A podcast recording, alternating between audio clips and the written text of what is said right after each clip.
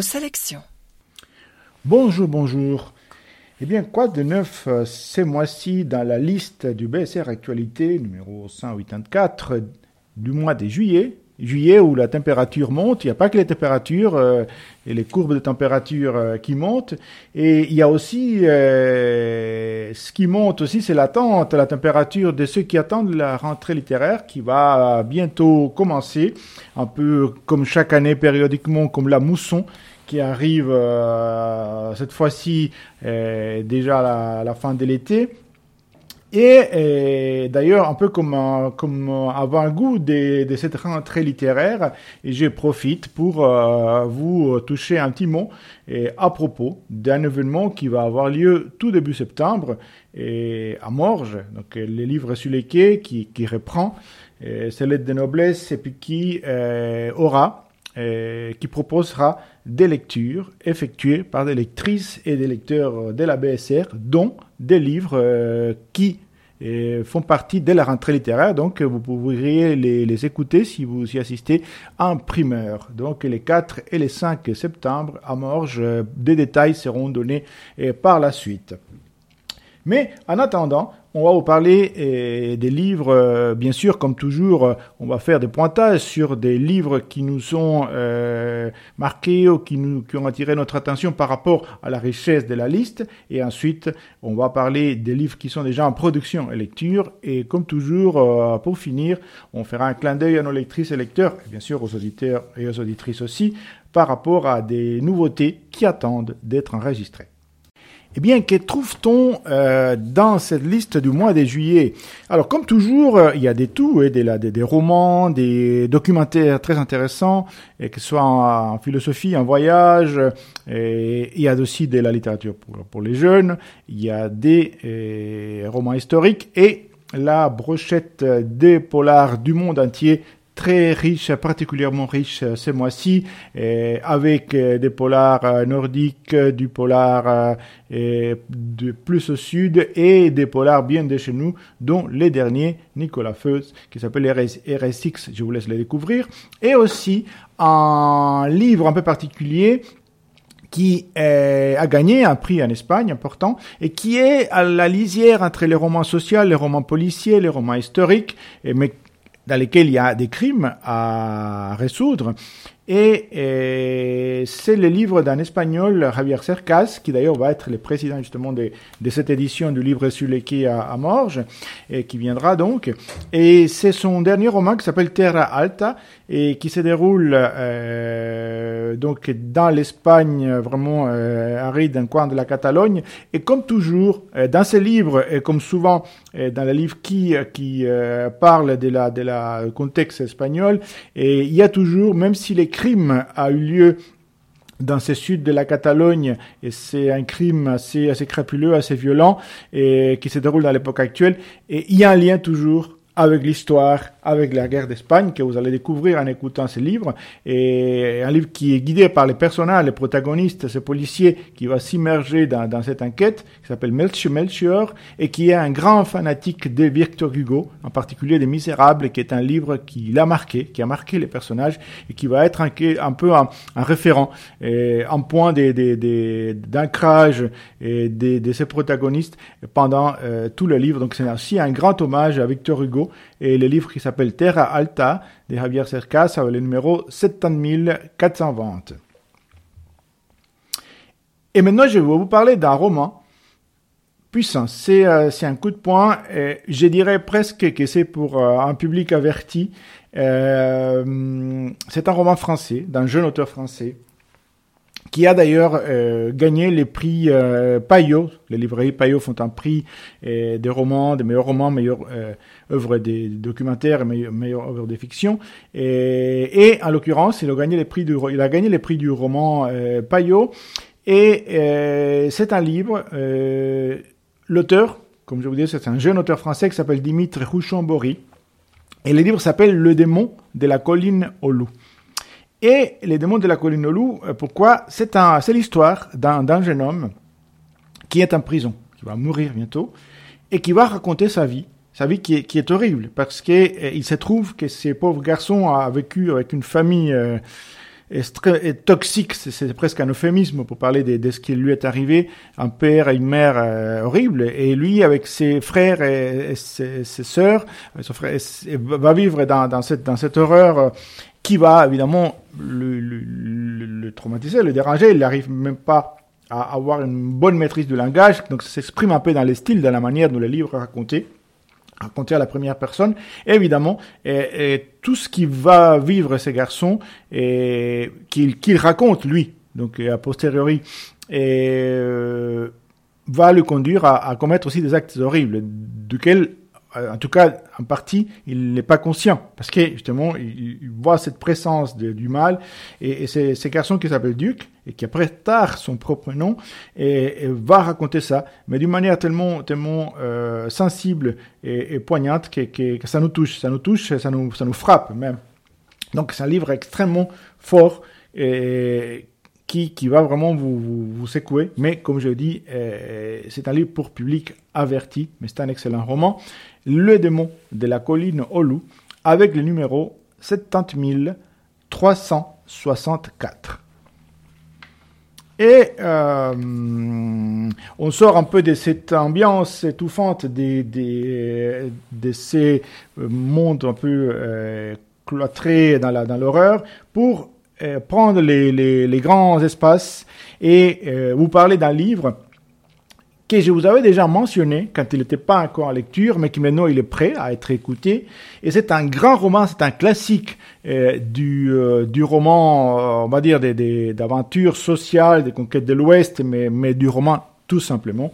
C'est un livre d'un écrivain nord-américain, donc états-unien, qui s'appelle Ernest Haycox, et c'est ça, il s'appelle Les Pionniers. Alors, si vous voulez voir, comprendre comment ces pionniers qui euh, quittent les terres de l'Est des États-Unis, en l'occurrence ceux-là, ils viennent du Missouri, et ils vont partir pour chercher de nouveaux territoires, de nouvelles terres à, planter, etc.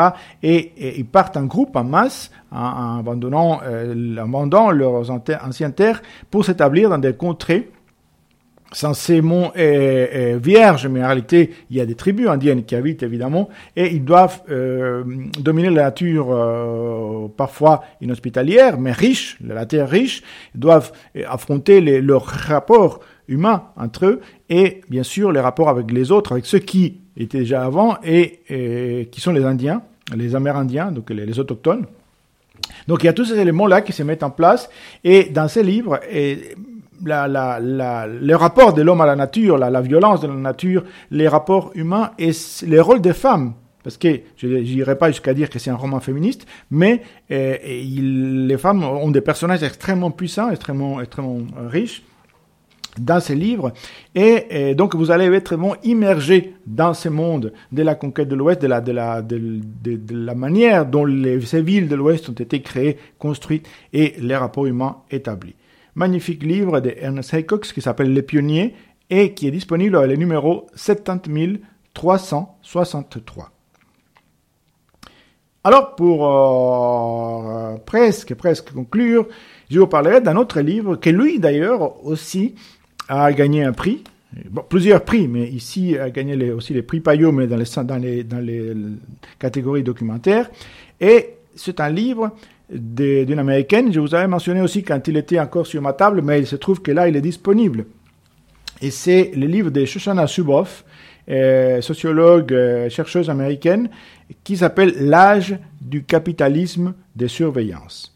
je viens de lire dans le journal que, que les, les, grands, ces grandes compagnies, ces grandes GAFAM ont, ont, ont gagné plus de 56 milliards de bénéfices cette année et on vient de, lire aussi que euh, les créateurs de, cette euh, euh, plateforme de cette, qui s'appelle Facebook est en train de concevoir ce qu'il appelle les métavers ou les méta-univers où les réels et les, et les virtuels n'auront pas de différence, tout va être mélangé pour les plus grands bénéfices et profits, bien sûr, des patrons de tout cela. Et donc là, ce livre va nous montrer comment ces grandes euh, sociétés, ce qu'on appelle les GAFAM, etc., vont, vont d'une certaine manière s'immiscer dans nos vies, dans notre, même dans notre quotidien, à leur profit. Et ils vont aussi avoir un pouvoir qui va dépasser parfois certains, euh, c'est le pouvoir des, États eux-mêmes. Ils vont même avoir une influence sur la conduite de la politique des États. Donc c'est un pouvoir extrêmement immense et ce livre nous donne des pistes, en tout cas nous, nous montre les mécanismes, tous les mécanismes, il décortique tous les mécanismes de comment ces grands euh, firmes, ces grandes sociétés euh, euh, technologiques nous, essayent de, de, de, nous maîtriser, de nous, de nous manipuler, et comment peut-être essayer de s'en sortir, ou en tout cas en être conscient. Excellent livre, puissant et costaud aussi, L'âge du capitalisme de surveillance, avec le numéro 73 379. Et, comme toujours pour la route, un petit livre qui va vous faire voyager à l'intérieur et à l'extérieur. C'est un livre qui n'est pas en soi une nouveauté, mais qui n'avait jamais été enregistré. Et c'est un livre d'un auteur français, célèbre pour euh, sa plume, son style, grand styliste de la langue française. Et, tu peux contester parfois du point de vue idéologique, mais grand écrivain, qui s'appelle Paul Morand. Et c'est un petit livre qui s'appelle Venise, mais Venise au pluriel. Venise au pluriel, pourquoi?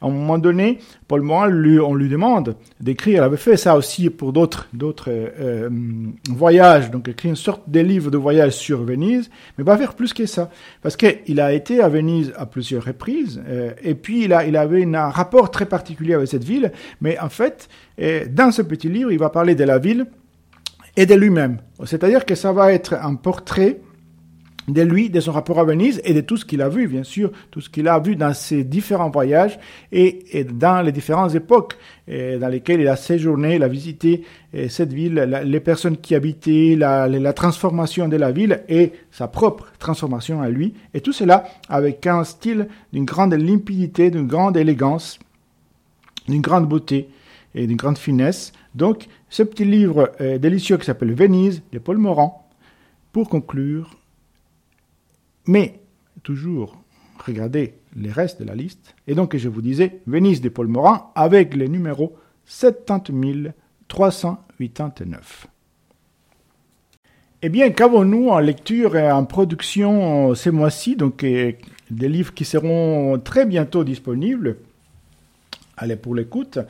Et alors, je vous parler de trois livres. Il y en a un d'un grand auteur de science-fiction, mais parfois, cantonner les, les, auteurs dans des genres, euh, comme les gens d'ailleurs parfois, et c'est assez réducteur.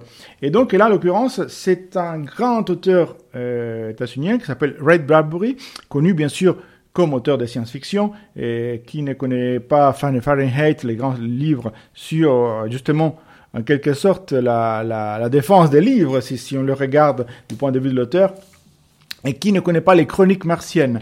Et, et tous les deux ont été, avaient été enregistrés, et il manquait le troisième grand, grand ouvrage de Bradbury, qui a écrit énormément des, des, des, des beaux livres, mais manquait les, les troisièmes des grands euh, livres de Bradbury, à mon avis, qui est L'homme illustré. L'homme illustré, c'est un, un recueil un peu spécial, parce que ça peut se lire comme un recueil de nouvelles, mais en fait, il y a une unité. Et c'est l'histoire des, d'un personnage qui rencontre un, homme qui est, alors on l'appelle illustré, mais qui est tatoué en fait. Il est couvert de tatouages, sauf que ces tatouages sont un peu spéciaux parce que c'est des tatouages vivants. Chacun raconte, raconte une histoire. Et si on le regarde, on peut voir les histoires qui se font, qui deviennent réalité. Et il y a une particularité, c'est qu'on peut voir aussi son propre avenir à un moment donné. Ça, c'est aussi la fin du, livre, mais je ne vais pas vous le raconter. Et donc, ces, histoires qui, qui peuvent se lire comme des nouvelles indépendantes, vont faire un peu les tours de beaucoup de choses et de la, des, voilà, des, même des conflits avec les parents et les enfants, mais d'une manière très particulière. Et la colonisation de Mars. Parfois, il y a les, les, les Noirs, les Noirs américains qui, qui partent sur Mars. Et, et donc, il y a, il y a, il y a un nombre d'histoires qui racontent différents aspects qui ont un lien avec la réalité, avec la société mais toujours depuis l'optique le prisme de la science-fiction et avec le style extrêmement poétique qui est sa marque de fabrique des, des, des Bradbury. Il écrit de la science-fiction, mais une science-fiction qui, qui, euh, qui, avec une grâce rare euh, dans, cette, dans ce genre euh, littéraire. L'homme illustré de Ray Bradbury qui va être très bientôt disponible. Le deuxième, c'est un livre d'une autrice française, et qui sera d'ailleurs présente à Morges aussi, et, cette année. Et, ce livre s'appelle En retard pour la guerre. Il a été réédité, il avait été écrit déjà il y a moi, mais il a été réédité maintenant. Et c'est un livre qui va se dérouler en 1991 en Israël. À l'époque, il y a eu euh, la menace de l'attaque euh, de la part de l'Irak, enfin, de, l'Irak euh, qui a menacé d'envoyer des armes chimiques en Israël. Il y avait la, guerre du Golfe. Et il y a une jeune Française, qui est une sorte d'alter ego de, l'autrice, qui se trouve là, en train d'étudier. Alors l'étudier est en train d'écrire un livre en mémoire sur, sur ces grands personnages historiens Flavius Joseph. Et, ça, va servir un peu de contrepoint à l'histoire principale. Et donc, ce livre raconte l'angoisse de, ces jeunes qui sont euh, là à, Jérusalem au moment où, en principe, la guerre va éclater et bon, ils risquent de se faire tous euh, détruire par les armes chimiques de Saddam. Et ce qui se passe autour de ces personnes, elle, son ami, c'est son, son copain, son, son ami qui est un personnage un peu, un peu difficile à, à, vivre, et sa meilleure amie qui est enceinte, et tous ces gens-là, ils vont vivre ces moments d'angoisse qui vont nous rappeler parfois certains moments d'angoisse, mais en beaucoup euh, moins grande échelle qu'on vit, euh, qu'on a vécu, qu'on vit, et, et raconter aussi avec une grande fraîcheur. Donc, ça s'appelle En retard pour la guerre de Valérie Zenati. Le troisième, c'est un livre du grand historien François Kersaudy. Euh, François Kersaudy et qui est spécialiste aussi de des grands personnages, Churchill par exemple et d'autres. En l'occurrence, c'est un livre qui s'appelle La liste des Kersten, Injuste parmi les démons.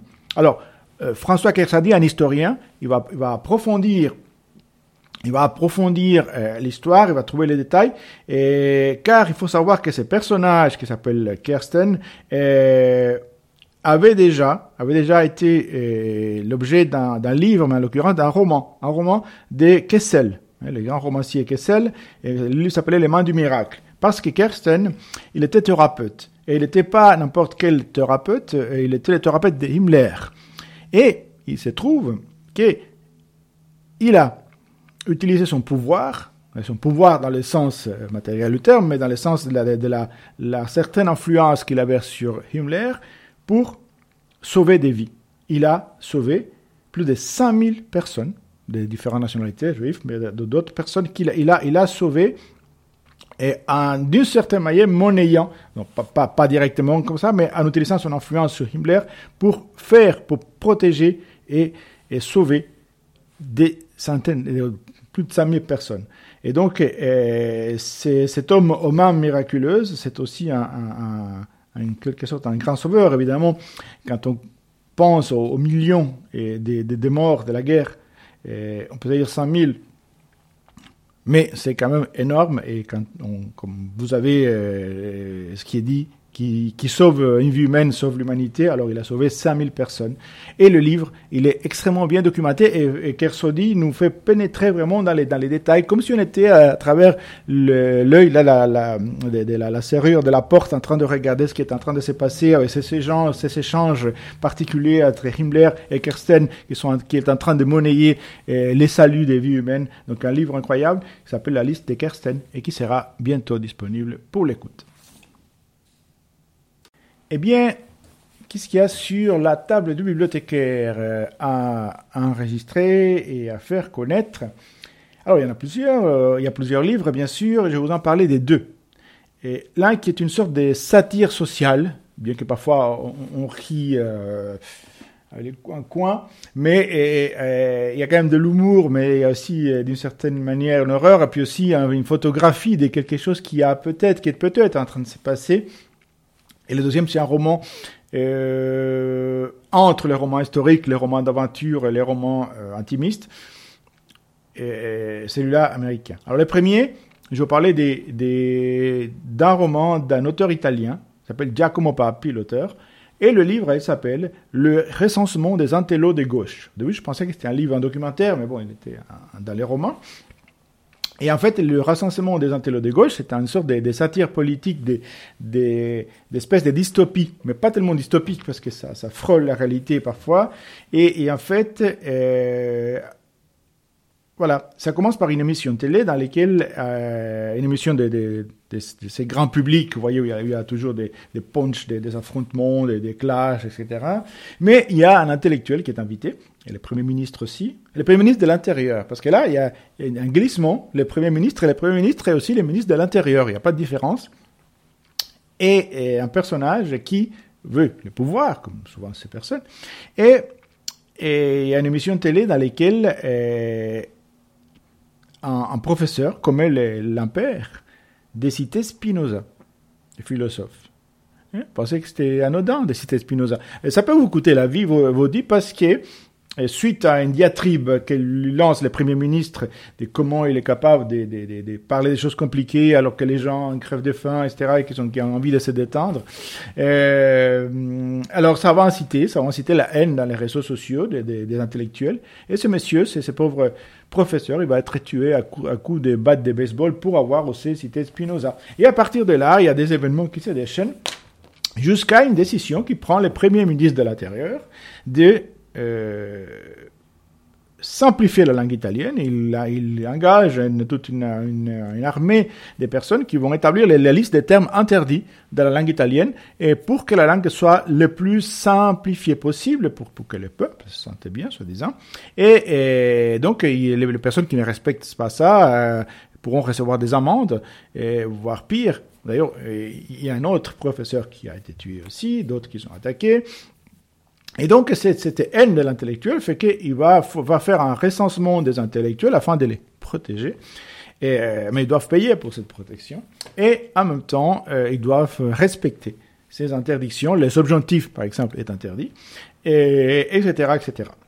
Et, et, il y a des événements entre cocasses et tragiques et complètement loufoques qui vont se passer, qui font que ce livre, c'est un, régal et qui nous fait quand même un petit peu froid dans le dos. Le recensement des intellos de gauche de Giacomo Papi. Et si on prenait un petit peu euh, les larges, et en l'occurrence le large d'un fleuve, l'Altamara River, un grand fleuve américain, il y en a beaucoup, vous savez, grands espaces, grandes rivières, grandes forêts primaires, et parfois détruites par l'homme. Et en l'occurrence, il s'agit d'un livre euh, de Tyler Brown, un jeune auteur américain. Le livre s'appelle Le fleuve des rois, donc le fleuve Altamara. Et l'histoire est dans, en trois niveaux. C'est-à-dire, il y a deux frères. Un frère qui, est, qui fait partie des, Navy SEALs, dans les, corps d'élite de la marine américaine, etc., voilà, qui, qui, est capable de manger du feu, etc. Et euh, son, frère cadet qui est étudiant université. Et tous les deux vont se réunir l'espace de, quelques jours pour aller déposer les centres de leur père euh, à la mer, pour les verser à la mer. Et pour ça, ils vont descendre le fleuve en kayak, le fleuve Altamaha, parce que c'est un fleuve que son père, et que leur père, pardon, aimait, et son père qui est mort dans des circonstances étranges. Et donc, cette descente dans le fleuve va servir aussi au fils pour essayer d'apprendre plus et de comprendre comment son père, comment leur père, pardon, a été euh, euh, vraiment tué. Et le deuxième volet de, ce livre, c'est le père. Donc c'est euh, le point de vue du père quand le père était vivant, sa vie, qui était dure. C'était un homme dur d'ailleurs aussi, mais qui était très attaché à la rivière, au fleuve, la Tamaha River, une rivière immense, magnifique, dans laquelle il y a des, il y a, des esturgeons géants il y a des, crocodiles gigantesques, des poissons-chats capables d'avaler un homme, apparemment. Et, euh, donc, voilà, c'est cette, richesse de la nature. Et puis, le, le troisième volet, c'est historique. On va se déplacer au XVIe siècle, quand les Français ont, essayé de s'emparer de la zone, ont envoyé des expéditions, et ils vont affronter la nature, ils vont affronter euh, les Amérindiens, les, autochtones, et ils vont s'affronter entre eux aussi. Et donc, il y a ces trois histoires qui vont se croiser. L'histoire de la, venue des Européens dans cette région qu'on appelle maintenant la, la Géorgie. Et l'histoire du père dans les années 80-90 et jusqu'à sa mort, et les deux fils qui vont parcourir, qui vont descendre le fleuve, affrontant la nature, en parcourant et en connaissant des, gens étranges et en essayant de euh, connaître la vraie raison et la vraie cause de la mort de leur père.